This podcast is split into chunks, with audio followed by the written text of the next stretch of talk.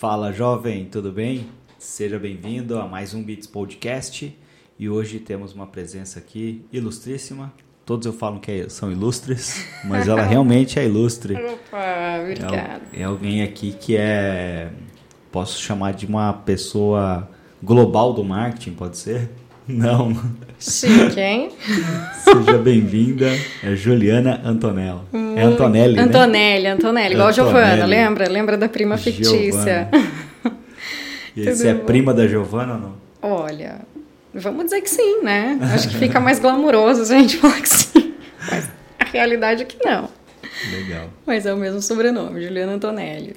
Obrigado por ter vindo. Eu que agradeço por esse super convite, que na verdade surgiu em outubro, né? Finalzinho de outubro da RD Summit e finalmente está aqui se concretizando. Estou muito feliz, minha primeira participação em podcast, de fato. Legal, já começou falar. mal, já começou, começou no podcast ruim.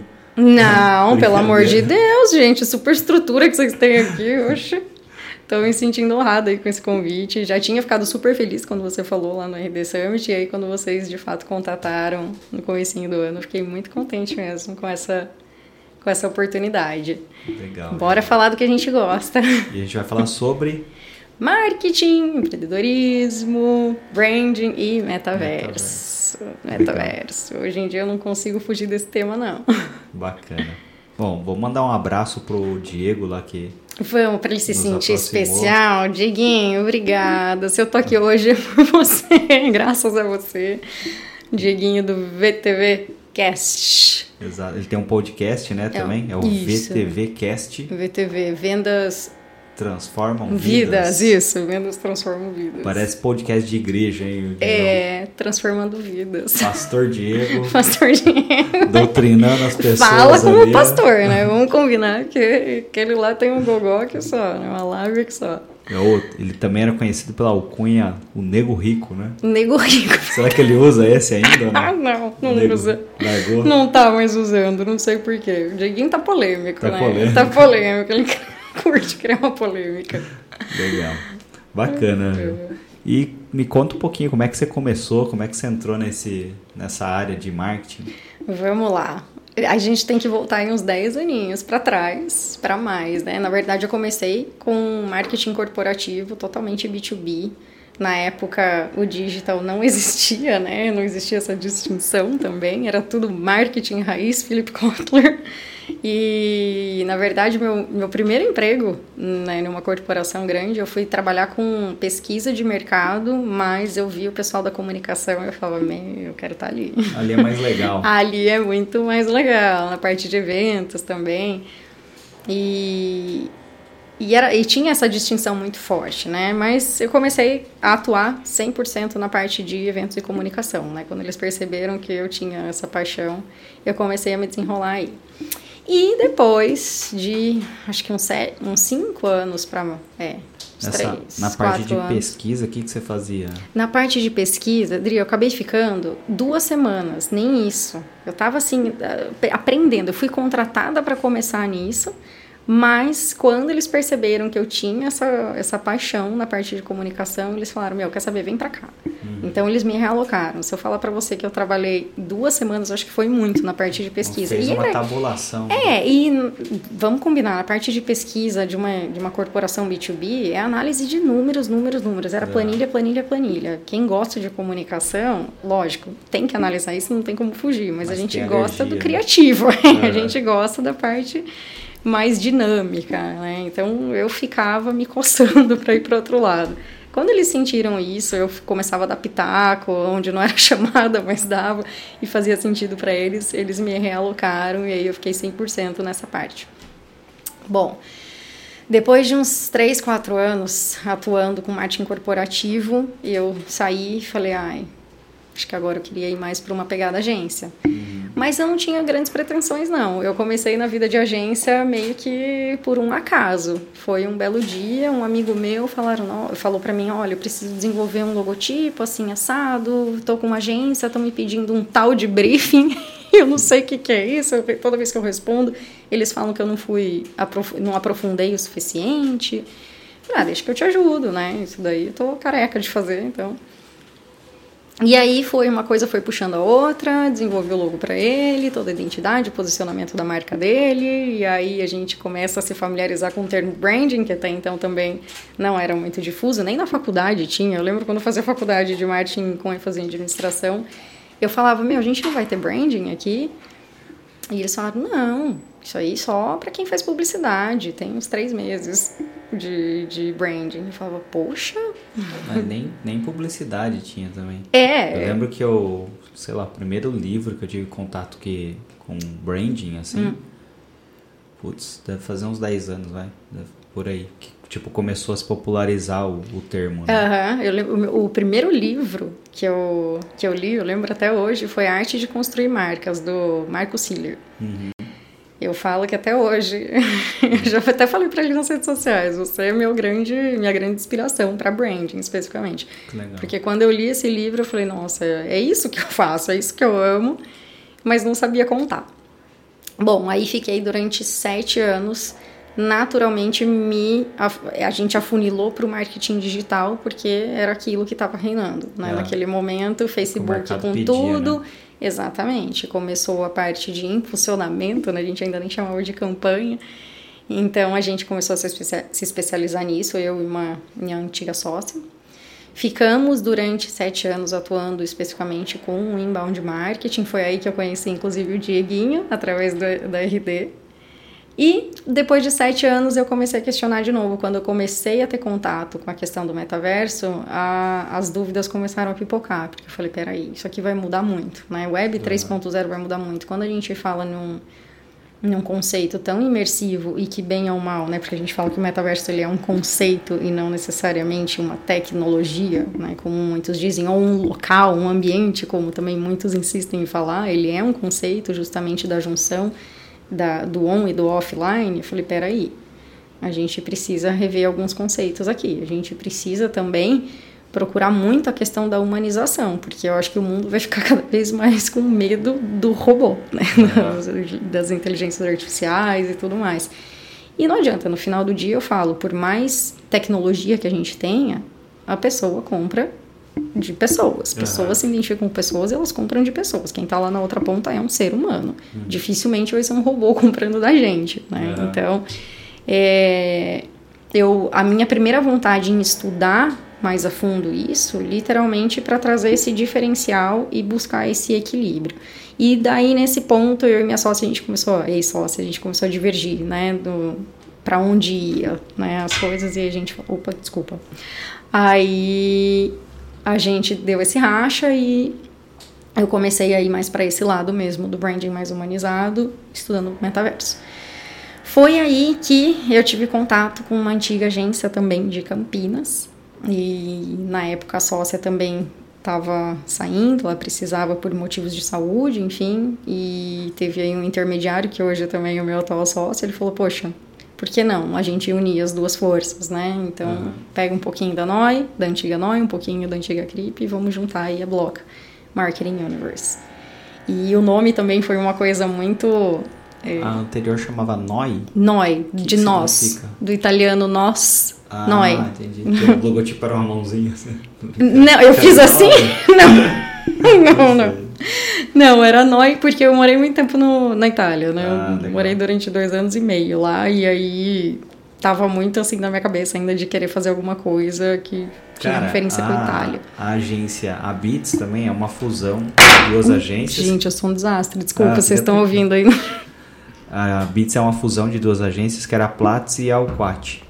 Verdade. E Platts, eu também passei um tempo na Alemanha. Platts é tipo place em inglês. Verdade. É, tipo, não tem nada a ver com o que era a agência, que mas legal. eu achava a sonoridade bonita. Né? Que bacana. E aí a gente depois fez a, a fusão e a Platts hoje só tem o site para gerar tráfego orgânico. Né? que legal. É, a gente nem no site ainda tá, porque é tão, é tão embrionário Uhum. É, esse projeto da Block, quando a gente estava na RD, né, a gente estava falando quando estava offline aqui. Quando eu cheguei na RD, a gente tinha acabado de bater um martelo no, uhum. no nome. Só que eu já tinha comprado, né, desde o começo do ano. Eu falei, será que eu vou? Será que eu não vou? Eu tava cheia de dúvidas ainda, sabe? Para que uhum. rumo eu vou seguir. Mas também, na minha cabeça, podia ser, assim, um lugar de grandes respostas. E dito e feito, né? Eu acho que o RD traz isso pra gente, né? E foi na palestra da Marta Gabriel que aí eu entendi realmente que eu estava no caminho certo, não só com relação ao nome, mas com relação ao propósito que eu queria trazer para isso. Unir essa parte do humanizado, do branding, com a parte tecnológica do metaverso. E automaticamente, conversando com os antigos clientes e os E clientes. O nome ficou Block? Block Marketing Universe. Eu já chego Ah, no porquê legal. do Block, tá? Perfeito. Por enquanto, tô focando na questão Marketing Universe. Eu queria fugir eh, né, desse- dessa terminologia digital para não dar essa exclusividade e justamente mostrar que eu queria abranger o todo. Quando a gente Aham. fala em metaverso, a gente está falando em on e off, então vamos trabalhar um conceito de branding para isso, só que humanizado dentro desse, dessas novas tecnologias, né? Muito mais que metaverso é falar em web 3.0, né? Que eu acho que é a questão do, do imersivo mesmo que a gente fala tanto. E as pessoas se assustam muito por ser né, uma tecnologia tão disruptiva, tão é, tão diferente daquilo que a gente já está vendo, do que a gente tem visto, porém que está correndo contra o tempo. Né? Diferente da Web 2.0, ela chegou bem. é, a Web 2.0 ela chegou devagar, eu falo. Foi bem devagar. Aham. A 3.0 está vindo com uma outra velocidade, mas enfim, depois a gente volta nisso, Você acha, respondendo. você acha que isso é, bate com o que era o marketing do, do Kotler Marketing 4.0? Ele fala que era basicamente marketing de relacionamento ali e segmentado.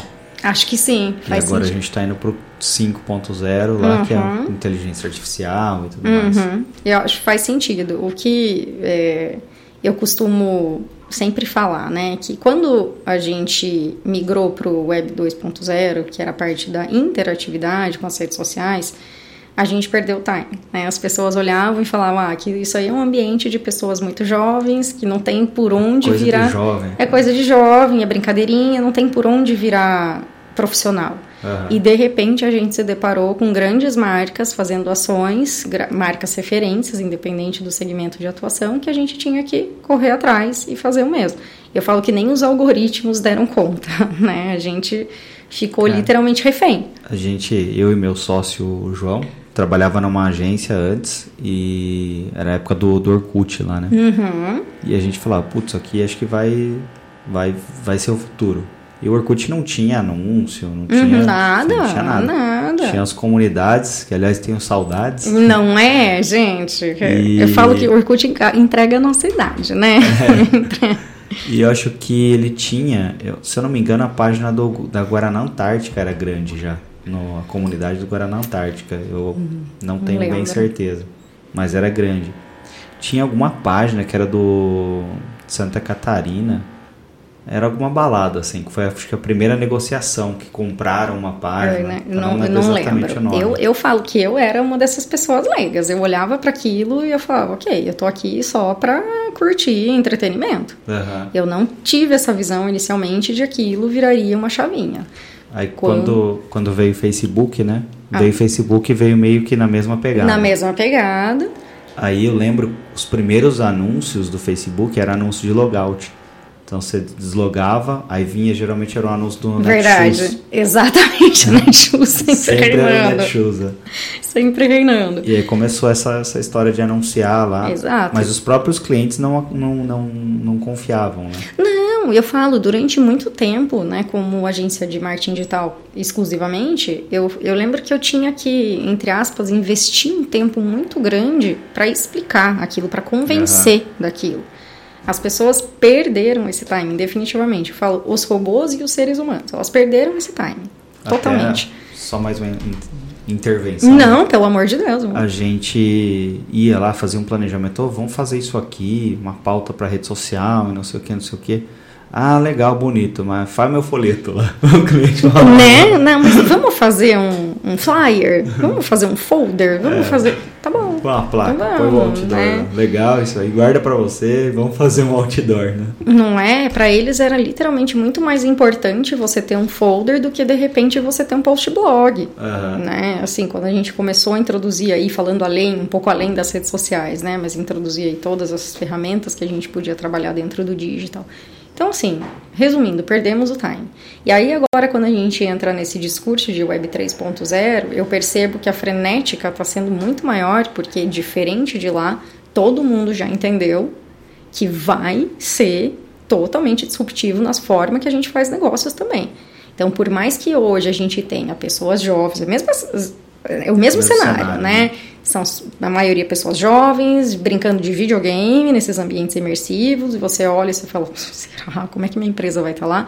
Ao mesmo tempo, pelo fato de a gente já ter vivenciado algo que a gente botou em xeque, Agora as pessoas estão um pouquinho mais antenadas. Uhum. Então, por isso está sendo muito mais rápido. E eu falo também, né, a parte tecnológica também, ela está sendo muito mais bem estruturada para comportar. Eu falo uhum. que teve uma época que eu lembro que a gente comparava muito as redes sociais, o Facebook principalmente, com uma marginal Tietê, né? A quantidade de pessoas que quiseram entrar, todas juntas de mão dadas lá, fazendo anúncio, o algoritmo já não dava conta, né? Ele uhum. tinha que peneirar para ver quem que ele ia mostrar lá. Uhum. Né? Ainda faz isso, lógico, mas hoje está um pouco mais estruturado. Então eu vejo que existe esse, essa preocupaçãozinha. Até a parte do, do Ed Rank, né? Que ele entregava. Antes ele entregava 100%, uhum. quem seguia recebia. Uhum. Depois ficou um fluxo de informação gigantesco. Absurdo, não tinha como. Não, limitar, né? não consegue, né? Então eu percebo que existe esse preparo dos dois lados, né? O ser humano de cá, os robozinhos de lá, tecnologia aqui,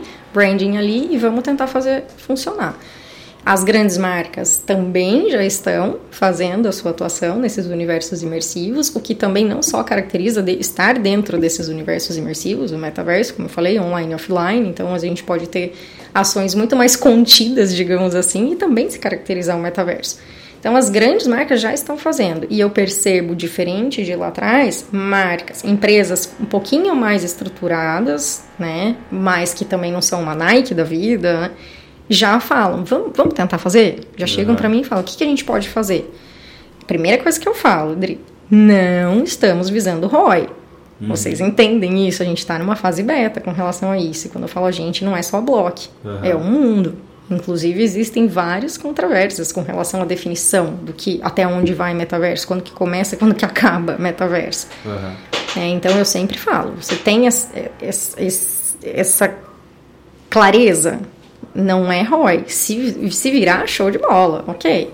Mas aqui é totalmente brand awareness dentro de uma tecnologia que, se você for pioneiro, pode ter certeza que você vai ser lembrado. Então, uhum. Então vamos arriscar, vamos. E eu percebo as, as, essas empresas um pouco mais estruturadas, muito mais corajosas do que lá atrás. Como eu uhum. falei, lá atrás eu tinha que ficar convencendo, convencendo, convencendo, dando aula, dando aula, dando aula para falar para fazer um mísero anúncio, às vezes um post blog, para migrar do flyer pro, pro site. Agora já não. Não, vamos, vamos fazer. Só tá falando que vamos fazer, vamos arriscar. Cara, até o blog o blog até hoje tem algumas pessoas, mas para que que eu vou ter blog?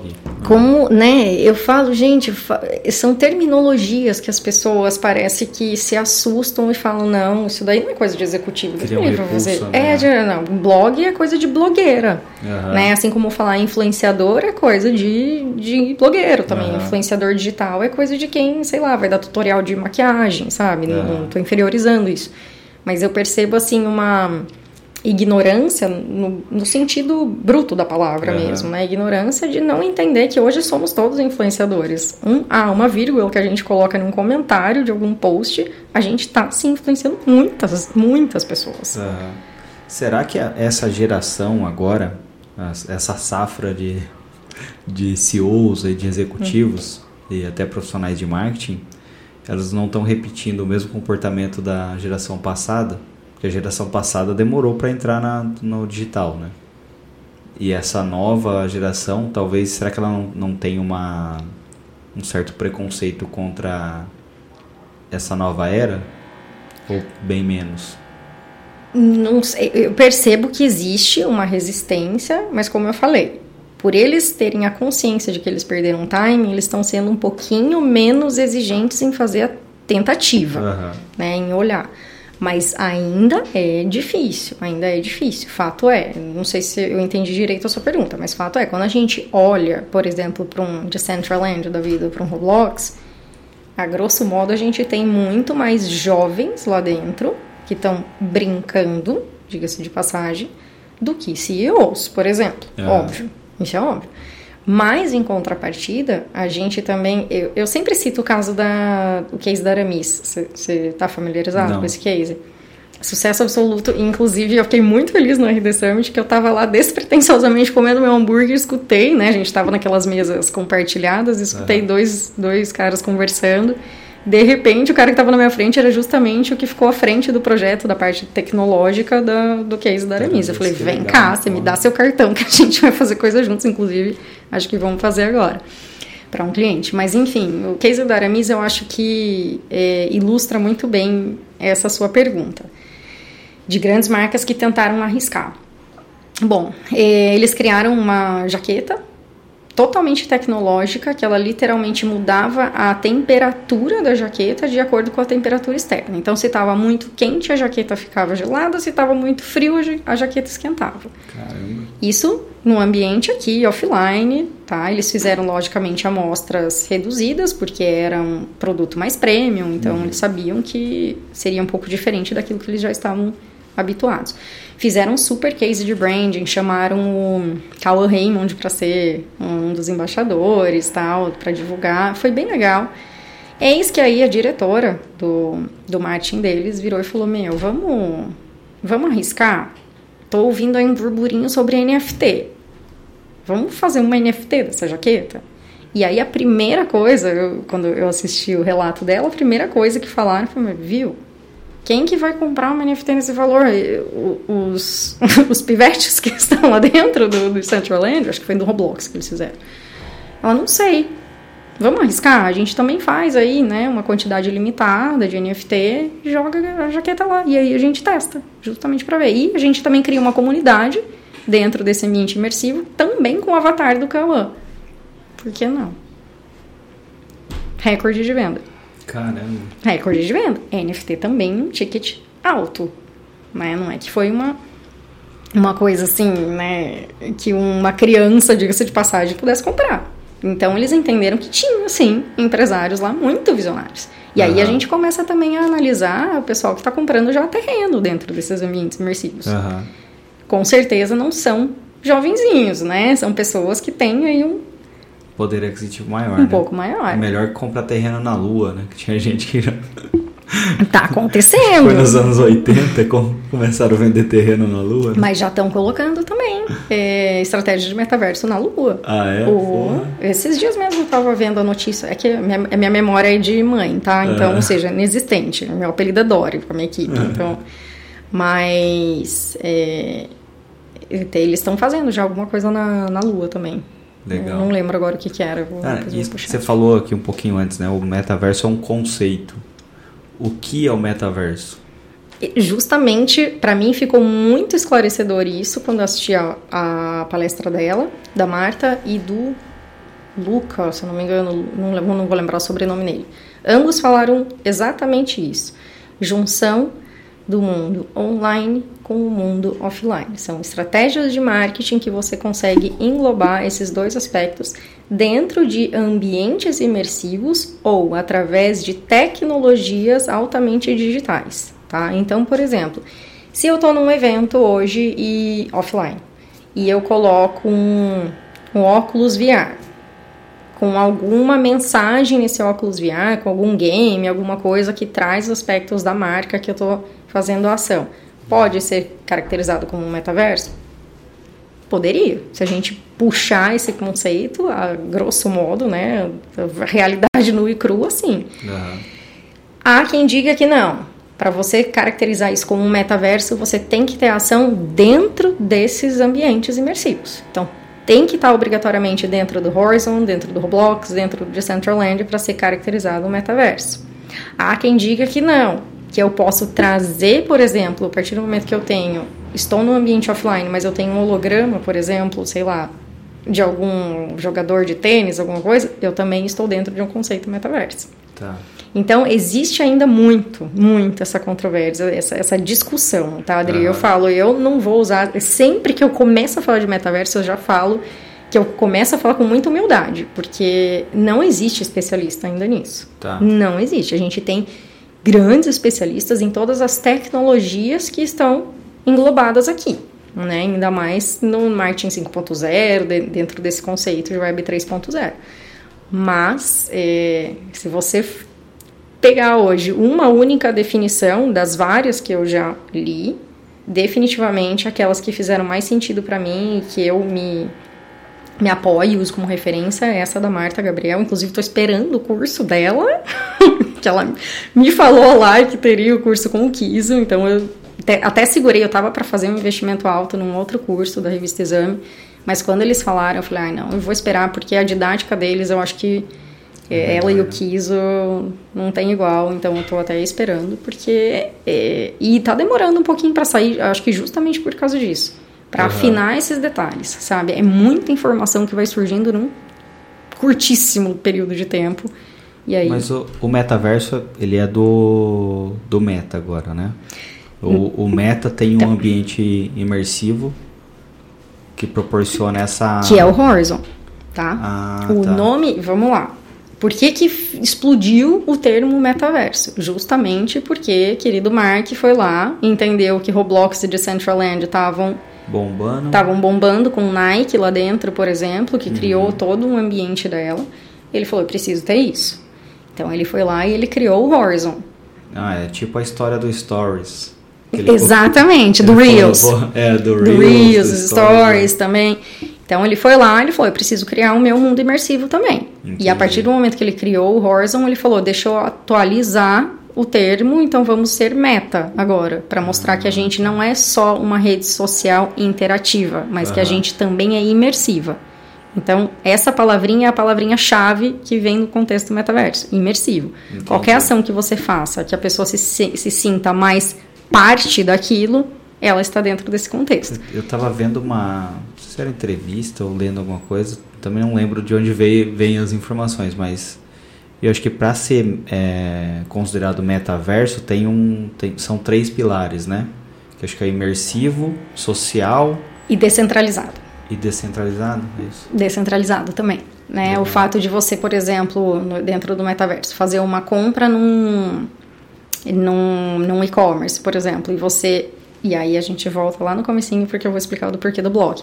E você fazer essa compra sem depender de uma terceira plataforma, um mercado pago, alguma coisa, tudo descentralizado, você faz o seu, é, o seu cadastro uma única vez e está lá tudo é, salvo através da tecnologia blockchain. Uhum essa, essa descentralização é o grande ponto forte. As chances de a gente ser hackeado, as chances de a gente ter mais esse tipo de coisa são menores através do blockchain. e aí a gente volta lá no comecinho do nosso bate-papo do porquê do nome block. Um dos uhum. motivos, eu falo, a parte estratégica é porque eu queria usar uma palavrinha que fizesse parte desses elementos importantes do, do metaverso, né? E eu acho que, acho não, definitivamente blockchain é a mais é a que mais define, é a que mais bem define, é a que mais traz a segurança, a tecnologia, a transparência. E também tem o lado poético da coisa e humanizado, né? Eu, um belo dia eu tava sentada em casa, matutando que nome que eu vou colocar, que nome que eu vou colocar, e eu vi meu filhinho de três anos, agora, três anos, brincando com aquele joguinho famoso que são os blocos. Uhum. E aí ele tava lá montando uma torre e ele, ai mamãe, ah, tô, tô fazendo mais alta, tô fazendo mais alta. Eu falei, ah, que interessante, né? Desde pequeno, quando a gente se depara com esse joguinho, a gente quer fazer construções bem altas, sólidas é, e resistentes. E, bem ou mal, é isso que eu quero quando eu vou trabalhar uma marca de um, de um cliente, fazer alguma coisa extremamente sólida mesmo, né? E quanto maior, mais legal. Então eu puxei para esse conceito poético também. Eu falei, bom, vamos chamar então de Block Marketing Universe, onde a gente tem o Block e o Universe para pegar esse Abranger contexto tudo. geral, né? Exato. Legal. E que que é o, qual que é o escopo da, da Block? O que, que, que, vocês eu falo, prestam de serviço? Tá. Né? Primeira coisa, branding. Definitivamente tá. o branding, eu falo, é o começo de tudo e não é à toa que o branding é um contexto ING, né, do inglês, né? Ele uhum. é contínuo, né? Ele está em todo o processo do começo ao nunca fim, né? Se a gente quer que uma marca se perpetue, ela não tem fim. O que, que, que você compreende como branding? Branding, literalmente, é a gente trabalhar o posicionamento de uma marca, não só necessariamente criar a identidade visual dela, como muitos pensam. Não. Uhum. Mas é a cada ação você pensar em como essa marca vai se posicionar. E aí a gente traz um outro funil, né? De quando a gente trabalha com inbound, a gente trabalha muito com aquele primeiro funil, que é o da, da atração, atração conversão. conversão, relacionamento e tal. Aqui não, a gente já traz o awareness, é consideration e preference. Né? São esses, essas três etapas. Né? E tem vários funis, inclusive, que a gente pode trabalhar para ver como que está sendo o desenrolar das ações e não só simplesmente essa coisa empírica. Uhum. Né? Aí tem, eu tenho outra referência que também trouxe do, do RD Summit, que é o Galileu Nogueira. Não sei se você, se você conhece não. ele. É, ele é novinho, mas, nossa, um avião no brand. Como que é o nome dele? Galileu, Galileu Nogueira. Pô, tem uma inveja desse nome, cara. Porque... Eu acho Galileu, eu acho o Galileu muito foda. É, né, e é legal que ele trabalha muito bacana a marca dele, Galileu, justamente uhum. com o nome. Então ele chama Cidadãos da Galileia. É bem legal, assim. Que legal. E eu conheci também lá no RD, não, não conhecia. Até então, para mim, a grande referência uh, do brand, como eu falei, era o Marcos Silla. Continua sendo, sem uhum. dúvida. Mas eu acho que o Galileu tem uma didática fantástica, fantástica. Ele fala de um jeito muito claro. É... E como que faz para mensurar o branding? Porque eu vejo esse é um grande questionamento que, que as pessoas fazem. Né? É, a gente tem várias, é, inclusive através dele que eu conheci algumas ferramentas hoje, inclusive ferramentas fantásticas que a gente usa para mensurar anúncio, por exemplo, de YouTube, tá? Uhum. É, tem, acho que é o Brand Lift é uma das principais que a gente usa. Tem outras, mas eu não vou lembrar de cor, obviamente. Uhum. aí eu fico com a, com a equipe de, de performance para fazer essa mensuração. Mas uhum. eu acho que a grande sacada está aí. Não é só na, na percepção, mas uma pesquisa qualitativa também vai sempre muito bem quando a gente fala em branding, tá? Então, sabe aquela newsletter que você dispara às vezes sem, sem estratégia nenhuma, você só tá lá para ganhar os números da performance? Pega o time de branding, chama eles e fala: olha, uma vez a cada três meses, uma vez a cada quatro, ou a gente lançou uma campanha específica, e quando a gente fala em campanha, a gente não está falando só em campanha de mídia paga, a gente está falando em, em campanha institucional mesmo, né? Quando a gente fala da marca, vamos perguntar para o pessoal que, em teoria, já está na nossa base o que, que eles acharam? Esse é o principal termômetro definitivamente, quando a gente fala em branding, Dri, é literalmente perguntar aquela história de ah, fidelizar cliente é muito mais fácil do que você captar um novo. Uhum. Ele não vira só teoria, ele vira na prática. Tá? Então, isso é uma coisa também que eu sinto muita diferença entre a minha antiga agência e essa atual agência. A prioridade está em quem está com a gente. Vamos perguntar para eles se a ação foi efetiva, se os clientes deles visualizaram as ações que a gente fez, determinada campanha, porque é aí que eu sei se definitivamente a marca dele está sendo bem percebida ou não. Uhum. Então, é uma pesquisa qualitativa entre essas outras ferramentas, como eu falei. Hoje o Brand Lift é uma das principais. Sabe uma coisa que eu, que eu acho engraçado, assim? Uhum. Eu vejo muita gente que não, não acredita em branding. Então, uhum. o cara lá, às vezes cliente, às vezes até da nossa área, do, do, até prestador de serviço na área de marketing. E aí você vai fala, beleza, vamos rodar uma campanha de fundo. Uhum. Roda só campanha de fundo. Pô, mas vem lead ruim. Vem lead ruim porque ah, ele não, não, tem, não tem fit, não está aderente aqui com o que uhum. a gente uhum. vende. Por que, que não está aderente? Porque o cara não conhece sua marca, não sabe o que, que você vende. Você entendeu? Então, você entendeu? Se você não fizer o processo da jornada de compra inteiro. Não adianta, não adianta. E eu falo, a Web 2.0 para mim ela também foi muito caracterizada por isso. Pode até chegar ali de bom, uhum. mas é aquele uma porcentagem muito baixa, né? É, uma porcentagem baixa e eu falo que ele é muito sazonal, ele está naquele período interessado. Exato saiu o seu anúncio, talvez ele nem lembre mais a sua existência, entendeu? A gente, então... a gente fez até um paralelo, tem a pirâmide do... esqueci o nome do cara, Chat Holmes. Hum. É, que ele fala que 3% da sua audiência, do seu público, está no momento de compra, está comprando agora. Uhum. E a gente faz ali alguns estudos com o que acontece com os nossos clientes, até com a gente. Cara, é 3% do funil. É muito louco. E se você pensar que tem 3% das pessoas comprando agora e você está dividindo esse bolo com um monte de concorrente, é muito pouco você anunciar só fundo. Exato. Então você é. tem que fazer branding. Exato, é aquela coisa, tá todo mundo fazendo performance. Uhum. Agora, se você for analisar, nem todos estão pensando no branding. Então vamos, vamos aproveitar essa oportunidade, né? Uma, porque a galera já tá um pouco cansada só de falar em performance, e dois, porque a gente está entrando num universo onde pede marcas sólidas, com um posicionamento forte, que Exato. vão arriscar, que são corajosas, mas que têm estratégia. Uhum. Então, é, falando do Galileu de novo, também, eu acho um exemplo fantástico, fantástico que ele usa. E olha só, como o, eu falo que o branding ele permite a gente ser mais humilde em chegar e falar, erramos. Aham. Erramos, porque por mais estratégico que a gente seja, nem sempre a mensagem que a gente vai colocar é a melhor. Às vezes a gente tem um super, super vídeo institucional ou para uma campanha mais direcionada, a gente faz toda uma comunicação, acha que aquilo lá tá arrebatador e de repente você vai ver os números não batem. E aí ele conta a, o case da, da 99, você já ouviu também? Ah, Dele? eu vi, eu vi. Do Uber. Será que eu fui na palestra dele? Eu- Ou talvez. me falou? Talvez, ou eu mesmo falei, não sei, pra você lá no RD. Ah, foi o Pelo que foi. o Pelo. Foi, foi, foi. O João, o apelido do, do João é Pelo. Foi Pelo. ele que foi e me contou. Foi. Gente, eu achei espetacular, assim, a forma como ele mostrou o erro dele. Ele fala que eu errei feio, sem saber que eu tava errando, porque eu tinha certeza que eu tava acertando. Nossa, eu se- sentei com o pessoal da criação e a gente fez um super vídeo. E eles usaram alguns, algumas referências de vídeos mais antigos também, Sherlock Holmes e tal, pra fazer uma campanha pra 99, que era o cliente dele, sabe? Aquele login que tem o fundo amarelo, então. E eles colocam nos primeiros segundos da mensagem o logo da 99.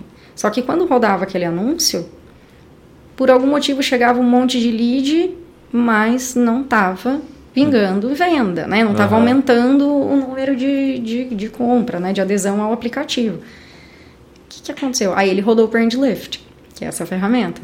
Vamos ver o que está acontecendo, vamos ver o que, que o povo está falando quando eles olham para esse anúncio. Eu não lembro agora a porcentagem, mas assim, a maioria esmagadora falava que aquele anúncio se tratava da Uber.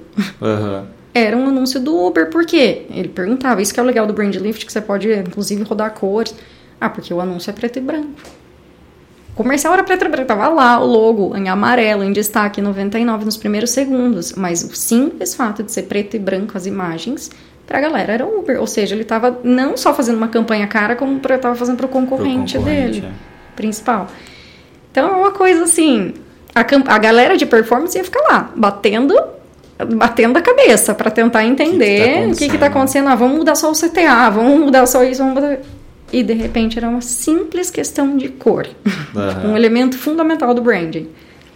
Legal. Te- Me lembra também uma, uma campanha que teve, agora não lembro se era um.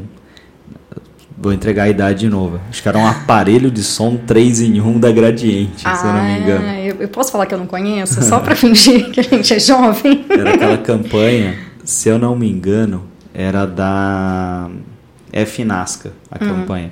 Que vinha a formiguinha assim, Uhum. mostrava a formiguinha e falava pum. Aí ela vinha com uma folhinha, como se fosse um paraquedas, assim, É. sabe? E vinha formiguinha, várias Eu não formiguinhas lembro brincando. dessa. Não? Eu juro que eu não lembro, não é por causa da idade, não. Aí vinha o. O que que fazia, né? Ela É. bate- na hora que batia o grave do, Do gradiente. som, do gradiente, ela era arremessada. Então elas estavam ali brincando com o som. E aí no final do, do, do texto, do anúncio, Uhum. falava: é mais do que um som, é um tapa na orelha. E aí eles não, não sabiam, rodaram tal, Aham. tipo, não tava vendendo. Começaram a ver, putz, não tá vendendo, não tá vendendo. Aí rodaram uma pesquisa na época, né, Uhum. uma qualitativa, e associavam aquele anúncio a outra marca. Aí os caras pegaram e colocaram, se eu não me engano, né, colocaram a assinatura, o, o qual era a marca, Aham. antes do slogan da, da campanha. né? E aí começou a funcionar. E é um ajuste mínimo, né? Ah. É simplesmente colocar o seu logo. Mas muitas vezes você. Tem até a do, do Itaú. Itaú ganhou determinado ano lá, não lembro também, como a marca mais valiosa da América Latina, era alguma É. coisa assim. E aí eles fizeram um anúncio sem colocar o logotipo, só com a identidade visual. Hum. Aí no final eles falaram, ah, você sabe qual é a marca que a gente tá falando. Ele fazia aquele Aham, o e- izinho. Então, com o poder da, da identidade da visual, né? identidade. Ah, você falou. Tá vendo? As pessoas acho que estavam associando a gradiente, então. Era da Filco. Era da gente. Filco, era da Filco. Bom, aí já fala que eu sou mais nova, então. É, falando em comercial, você falou agora do, da Gradiente. Eu lembrei muito da do comercial da Pe do comercial não, do da série da Pepsi. Você assistiu? Não sei, não lembro. Tá, O documentário da, da Pepsi no Netflix agora. Ah, não assisti. É, agora foge um pouco dessa questão de, de gerar lembrança de marca, mas a forma como essa questão do, do storytelling, né? E o que você colocar, os detalhes, podiam impactar muito forte no, no resultado daquela campanha. Só que, logicamente, quando a gente fala em campanha, a gente está falando dos anos 90. Foi uhum. um comercial que eles fizeram nos anos 90. E eu tava assistindo. Nossa, eu, eu, confesso até que eu fiquei na bad. Depois que eu assisti, eu falei, gente. Do Michael Jackson? Não, não. Ah, tá. Não, vou chegar no, no Jet, no Jet Harry.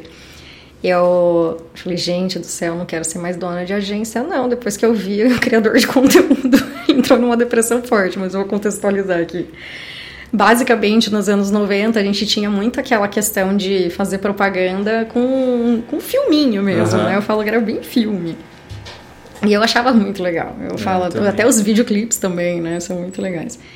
E aí a Pepsi tava naquele naquele eterna luta, mas cravou, cravou uma luta com a Coca nessa época, foi uhum. muito forte, né? Os, as cutucadas que uma marca dava na outra e eles fizeram é, um comercial que era um carinha descolado que ia para a escola, enfim, eles era uma promoção que você trocava um número X de é, né? é, tipo tampinha, essas uhum. coisas, você trocava um número X e aí você podia ganhar prêmios, você concorria a prêmios. E aí eles colocavam X tampinhas, ganhou uma camiseta da Pepsi, tal tampinha, e eles quiseram finalizar o comercial com uma piadinha. Ah, 7 milhões de tampinhas e você ganha um.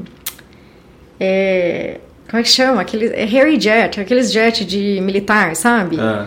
E aparecia, no fundo, uma montagem super mal feita uhum. do cara chegando na escola com, com o avião militar dele. Aí não é que um maluco foi lá e falou, então tá bom, então eu vou colecionar 7 milhões de tampinhas, foi lá e pediu, invocou o, o, o, avião dele. E aí a Pepsi falou, você tá louco. Imagina, por que eu tô louco? Era brincadeira. Vocês colocaram, tá aqui o comercial, tá, tá aqui. Vocês falaram, era isso. E aí, logicamente, a Pepsi, qual foi a primeira coisa que fez? Ligou pra agência. Falou, meu, e aí, vocês não pensaram nisso? nessa, uhum. nessa parte da comunicação. E o criador da, da campanha fala, né, no do documentário, ele falou, gente, eu trabalhei com tantas campanhas da Pepsi que foram sucesso absoluto, trabalhei com tantas pessoas famosas, sabe? Minha agência ficou conhecida por ter as melhores ideias, mas hoje se você dá um Google no meu nome, você vai ver ele associado exclusivamente com esse case da uhum. do Jet Harry que a gente teve que pagar sei lá quanto pro cara. A agência teve que pagar aí? É, todo mundo teve que uhum. oferecer pro cara, né, um acordo. E ele não aceitou, no final das contas ele não ganhou a causa. Ele não, dava, ganhou o avião? Não ganhou o avião. Mas assim, ficou caracterizado por aquilo, por causa de um micro comercial, uhum. de uma informação, né, de um branding mal trabalhado nos 45 do segundo tempo, sabe? Uhum. Você associar a marca com o avião e falar que você ia dar. Então é muito louco isso. Né, Caramba, né? quantas tampinhas? 7 Acho milhões? que era 7 milhões, se eu não me engano. Como é que esse cara comprou tudo de, de Nossa, ele fez, ele fez um planejamento. Assista, assista, vale a pena, vale a pena. Ele fez todo um planejamento. Ele trabalhava na empresa de Chamou um amigo dele que também era mais velho, tinha poder aquisitivo para fazer alguns investimentos também. Tipo, o cara foi longe, ele fez disso um case da vida dele, então ele investiu alto. Eu falo tanto no final do do seriado, falam, meu, ele devia ter aceitado o acordo. Uhum. Eles ofereceram, sei lá, um milhão para ele, ele devia ter aceitado, ficado quieto e saía ganhando. Uhum. Nesse caso, ele saiu perdendo, mas pelo menos agora teve um tem seriado o... no Netflix. Da Pepsi tem a história do Michael Jackson também, né? Que pegou fogo no cabelo do Michael Jackson. Já viu Não essa Não lembro dessa. Não? Putz. Até tô ele... achando que eu sou mais nova do que eu sou, de fato. ele tinha vários traumas a respeito disso, é. porque num comercial, acho que Putz, eu não lembro, pegou uma faísca de uma lâmpada. É. E aí pegou fogo. Tem o um vídeo no YouTube até. Caramba, do... não vi isso não. Eu, a Pepsi, eu acho que ela se, se associou, é, se posicionou como quem era do gueto, assim, sabe? É. Do, no, nos Estados Unidos. Uhum. E aí começou a vender mais para esse público. Então... É, eles eram bem ousados, né? É. Eu falo, a Pepsi, eu acho que se hoje fosse fazer ação no metaverso, seria uma das primeiras, porque uhum. eles eram bem ousados lá nos anos 90. Acho que depois dessa situação, eles ficaram um pouco mais contidos. É, pode ser. Porque deu o que falar. É, e o metaverso hoje, uh, quantos usuários, sabe mais ou menos quantos usuários tem? Não sei dizer. Não sei, essas perguntas mais específicas, Dri, talvez eu saiba. Se você São quiser me mais chamar difíceis. daqui de seis meses, talvez eu tenha Ah, mais essas respostas e eu venha anotado, porque eu não tenho memória, Dori. Mas. Boa. porque é, eu literalmente estou no aguardo desse curso deles para conseguir falar, me chamar um pouquinho mais de especialista no assunto. Hoje eu Entendi. falo que eu sou só uma curi- curiosa apaixonada, desde Aham. já. Porque é caro, né? O, o óculos lá, tem, acho que tem um óculos específico hoje, que é do, do é, Meta, né? Tem- é, e você te- depende muito do, do seu computador, isso é uma coisa, Aham. né? Depende muito do seu computador, da potência dele, né, software e tudo mais, e de qual ambiente imersivo você vai entrar. Por exemplo, hoje, se você vai no Decentraland, você já tentou se aventurar no. Decentraland? Eu me senti uma jovenzinha num videogame anos 90, Aham. porque eu não tava com um óculos. Então eu fui lá com, no seu próprio computador, se é uma máquina um pouquinho mais é, um mais tecnológica, memória. digamos, você já consegue, tá? Aham. Você já consegue passear por lá, conversar com as pessoas, participar de eventos, inclusive, Legal. com um avatarzinho que é bem meia boca, lógico. Aham. Diferente de quando você tá com óculos VR, que aí você se sente literalmente dentro daquele universo, tá? Aham. Mas hoje você tem literalmente todo tipo de, de valor, tá? Quando se trata de óculos VR, você tem todo tipo. Você tem que ver se é compatível com a sua máquina e até onde, qual ambiente que você quer participar com Até aquilo. onde chega, É, né? Porque tem de tudo. Você, você literalmente, se você entra hoje no Mercado Livre, você vê de 800 a 3, 4 mil reais. Aham. É surreal. Você acha que a popularização demora quanto tempo? Mais Não, já tá. Já, Já tá, tá porque eu tô fazendo, inclusive, uma ação para esse cliente, que a gente não pode é, entrar em Revelar. detalhes ainda, porque é muito embrionário, a gente está rascunhando, são vários gigantes da tecnologia que estão envolvidos nesse, nesse projeto. Se, se vingar, vai ser muito legal contar sobre isso. Mas. Aí você volta aqui para contar o Com certeza. Não, vou fazer questão, que aí a gente vai contar para o mundo, né? A ideia Aham. é levar para o Brasil. Mas ele. hum, A gente já tem até para alugar o óculos VR. Né? Hum, Você já consegue até alugar. Inclusive, se você vai colocar algum tipo de programa, dependendo da agência, nós já temos agências que desenvolvem o programa e já alugam também o óculos ou os demais dispositivos tecnológicos que você precisa para desenvolver a sua ação.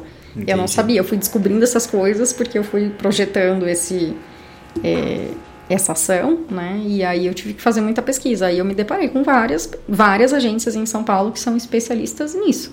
Entendi. Elas desenvolvem Legal. a ferramenta e já têm os dispositivos para alugar, para viabilizar as ações. Então é bem legal. Legal. Eu vi uma, uma ação da Fiat há muito tempo atrás que o cara comprava o, o carro Hum. online e ele também comprava pelo óculos. Então ele tava com óculos, Hum. aí ele ia olhando, tinha várias câmeras assim Uhum. para o cara conseguir personalizar o óculos. É, né? Ou Hoje, o carro, né? É, hoje tá bem, tá bem difuso já nesse aspecto, né? De você conseguir entrar no local, principalmente mercado imobiliário. Principalmente várias imobiliárias estão saindo na frente já dando essa opção pro cara. Coloca o óculos VR e você literalmente passeia pela, Ah, legal. pelo, pelo apartamento que tá na E o planta. que, que mais rola no metaverso? Assim, acho que é jogo, sei lá, uns 70, Ainda 70 é o jogo. 90% jogo. né? Ainda é o jogo, ainda é o jogo. Não sei falar a porcentagem, mas definitivamente ainda é o jogo. Mas, como eu falei, a parte de, de terrenos também tá muito difuso, muito difuso. A galera tá comprando, sim, espaços dentro desses ambientes imersivos. Uhum. É muito louco. Evento, tem rolado muito, muito evento. É, inclusive, essa, não necessariamente dentro do ambiente imersivo, mas eu, eu não vou citar nomes aqui, porque eu acho que eu, eu não posso ainda, mas é, essa empresa de tecnologia dentro de um evento que estava acontecendo no estilo RD Summit da vida, não era o RD. Summit, ela colocou pontos é, de NFTs, então ela colocou totens escondidos em torno de todo o ambiente do evento. E aí a pessoa com o próprio celular ela conseguia captar, ela tinha que procurar os totens, tipo um Pokémon Go da vida. Sei. Ela tinha que procurar e a cada totem que ela conseguia, ela abria um desconto para o próximo evento e um vídeo especificamente de algum cliente que estava, algum, Pô, que legal. algum expositor que estava lá no evento. Aham. Então, assim, também não é literalmente num ambiente imersivo, mas traz o conceito tecnológico. Uhum. Então, evento hoje, tanto offline, mas trazendo essas, esses elementos, ou no ambiente imersivo, trazendo ideias offline, estão acontecendo e muito também, muito mesmo. Que legal. Bastante. Eu vi uma empresa que estava até, eu acho que chama Trip, a empresa hum. que estava vendendo a mesma viagem que você tem quando você toma LSD. Você viu isso já? Nossa, não. Os caras já estão até vendendo droga, não? É, com certeza, né? Diz que fizeram até um teste lá cardíaco com, com a pessoa que tinha se submetido a isso e que ela estava lá estressada tal, aí ela comprou o, o, Ai, o produto aí do, do Trip e ele deu uma tipo baixada no, no batimento cardíaco tal, ficou mais Caramba. relaxado. É doideira. Não, é, é a gente, coisa, né? eu falo, metaverso é sem fronteiras, né? Você pode fazer tudo lá, literalmente, lá. Né? É. Eu mesma falando, usando a terminologia de forma equivocada, né? Lá não, porque não é um ambiente. Mas dentro desse conceito, você pode fazer tudo, literalmente tudo, e tem inclusive uma vida dupla. Aí entra, entra a parte onde eu falo de maternidade. Um dos motivos também de eu estudar isso é para eu conseguir me, me igualar aos meus filhos e, e conseguir orientá-los. Uhum. Né? Eu falo que informação é poder, né? Não adianta. Informação é traz grandes vantagens, inclusive nessa parte. E eu acho que essa criançada que está vindo aí, eles vão ter um grande desafio. Um grande desafio mesmo. Porque se hoje já é difícil você, às vezes, diferenciar a sua vida numa rede social da vida aqui, uhum. imagina lá. Cara, acho que pra gente que vem de uma outra geração, assim, uhum. Consegue até ter esse discernimento, né? Agora, quem nasceu já totalmente nesse, imerso nesse ambiente, é vai difícil. ser bem mais difícil. É né? difícil, é difícil e não dá para culpá-los, né? Eu falo, é, tem que saber orientá-los, porque não viveram antes. Né? Então. Eu vi também que muita gente fala, né? Ah, mas vai ter o problema do talvez da gente ficar mais preguiçoso, assim, não, não se exercitar.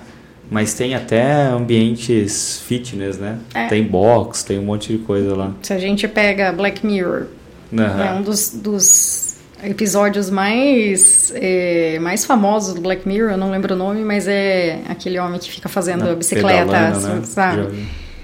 É, é basicamente isso. A gente tá indo para isso. Eu parei de assistir Black Mirror nesse aí. Falei, ah, não, só mais. É muito é. doido. Mas se você assistir hoje, você vai ver que já não é tão além. Uhum. Eu falo, eu comecei a assistir Black Mirror foi em. Deixa eu lembrar. Acho que foi em meados de 2012, 2013. Tinha acabado de lançar. Uhum. E eu vi o primeiro episódio. Eu lembro, era alguma coisa de um pre presidente que tinha que fazer. ter relações com um porco. Era Nossa, uma coisa muito doido. Eu falei, para com isso, não vou assistir é, isso, não. Muita viagem. Passaram-se três anos, eu assisti de novo. Eu falei, gente do céu.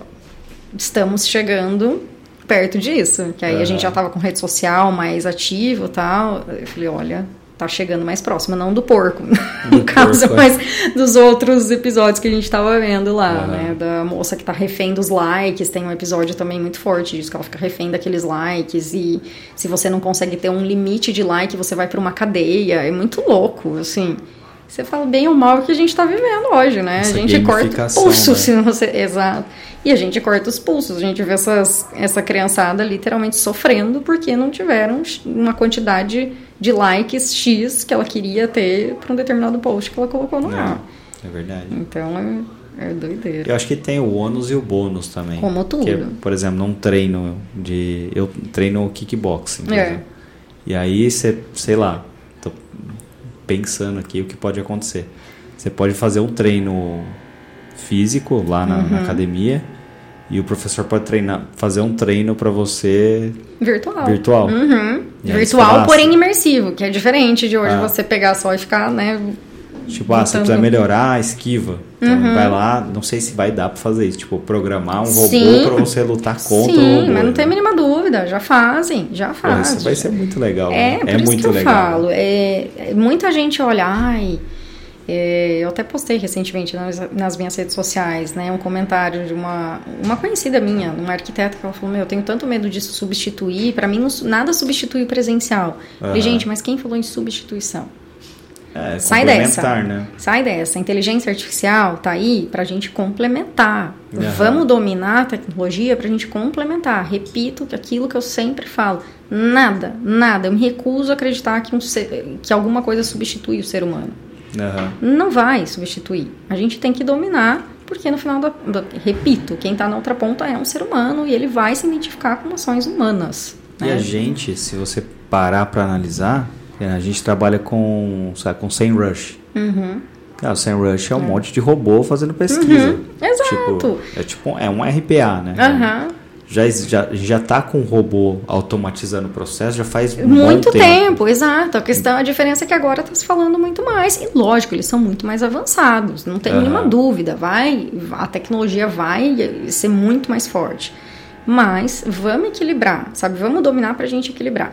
É Uma coisa que eu. Pesquisa no Google, né? Que você coloca lá, ele já dá os termos relacionados. Exato. Agora a gente artificial, já tem, já tem GPT, mas vem o outro também. Aham. Então tá tudo bem, né? Cabe a gente a estudar e saber equalizar. Hoje, por exemplo, dentro da, da nossa agência, como que a gente fala? Ah, então, Juliana, vocês não usam inteligência artificial? Lógico que a gente usa, mas eu jamais vou tirar minha designer da jogada, por exemplo. Aham. Não vou tirar. Por quê? Porque quando eu preciso fazer uma estratégia, de repente para um cliente B2B, às vezes que é, é um conteúdo mais denso, a gente precisa explorar outras, outros meios de comunicação, nossa, não só redes sociais, a gente quer trabalhar o todo, principalmente a, a, a parte de relacionamento com ele. Cara, eu preciso da expertise dela, da criadora de conteúdo que sabem o que, que é um apelo humano de fato, para estar Aham. lá no desenvolvimento dessas peças, tanto contextual quanto, quanto imagem. Agora, por exemplo, uma, uma cliente que tem um e-commerce, vende moda feminina, que acontece também. Se eu preciso fazer alguma adaptação, a gente vai e recorre à inteligência artificial, porque bem ou mal dela é o produto em si, né? Aham. A- Falando em rede social, o que eu mais vou postar lá é o produto em si. Eu não vou ficar postando outro tipo de, de informações. No final do dia, é, é o produto que mais vende. Então, vamos usar a inteligência artificial para fazer essas imagens rápido, sabe? De forma mais que gire o negócio, sabe? Aham. Então, é equilibrar. Agora, elas precisam, designer e criadores de conteúdo, precisam dominar Essas as inteligências. né? inteligências para poder fazer, tá? É. Para botar para rodar só. E outra também, é mais uma ferramenta. que O Photoshop é uma ferramenta. Uhum. Você vai. O que a gente tem aqui o, Luizão, que é um dos, Hum. dos sócios aqui. Luizão começou na, em trabalhar em agência. Ele era é, diretor de arte. É. Cara, ele fazia a foto no Pestap, pintava e não sei o que. Ele falou que ele pegou uma Raiz. parte disso. O Photoshop é isso digitalizado. Uhum. Exato. Então, é uma ferramenta que substituiu. Porra, quanto tempo o cara demorava pra fazer um anúncio? Uhum. Quando ele tava Exato. fotinho no gilete, lá Exato. no tesourinho, lá Não, um dos anúncios que a gente teve que fazer no final do ano, e eu lembro que final do ano, não sei como é que é aqui, mas a movimentação é sempre mais Uhum. intensa, né? A gente antecipa muita coisa também, porque vários clientes também param, enfim. E essa, usando esse mesmo exemplo, essa cliente chegou para mim, ela tem um e-commerce de moda feminina, porém ela não tem fabricação própria. Então ela Uhum. já recebe as peças com o catálogo já pronto. Ela não participou do photoshoot daquele catálogo, ela não podia dar pitaco em como foi, né? Foram feitas Uhum. essas fotos. E quando eu recebi o catálogo, a gente já tinha criado todo o mote da campanha, que era, ela falou, meu, são peças mais glamour, paetê, essas coisas. Então vamos colocar tears to fashion, vamos.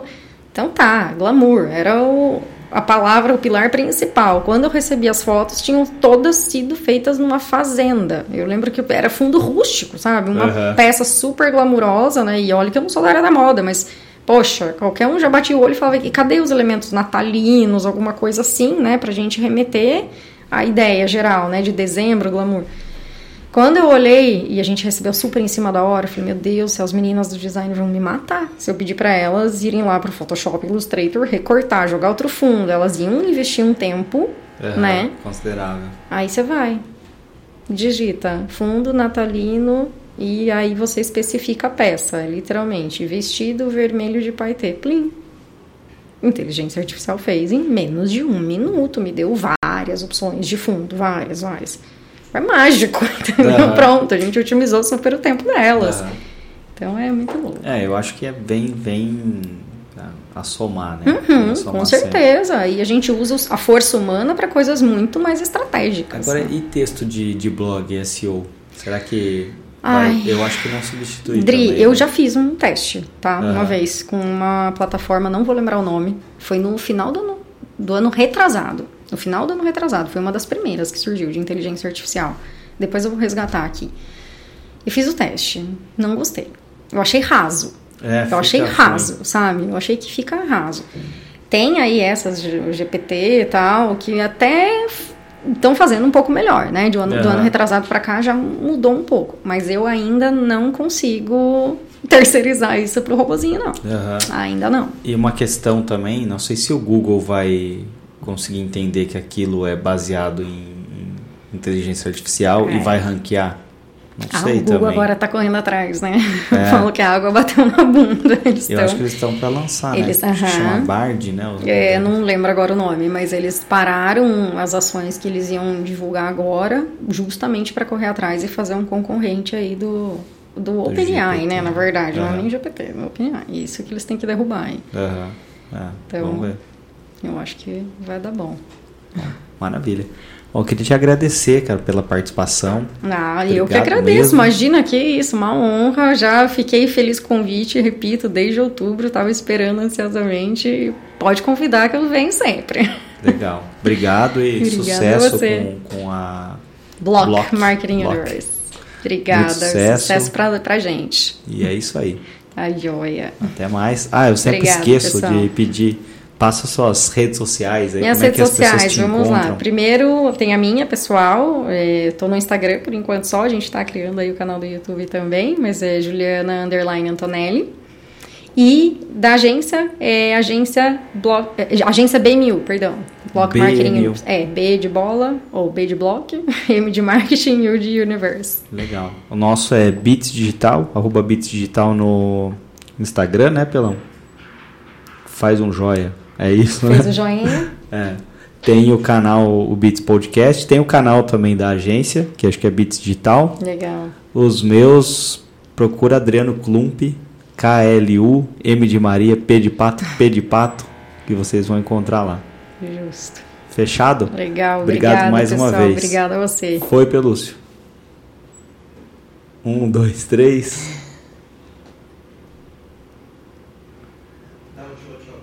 Ele não, não dá pra ver, mas ele tem o microfone do ET Rodolfo aqui. Quem é mais antigo vai saber qual que é. Tchau, tchau. Beats.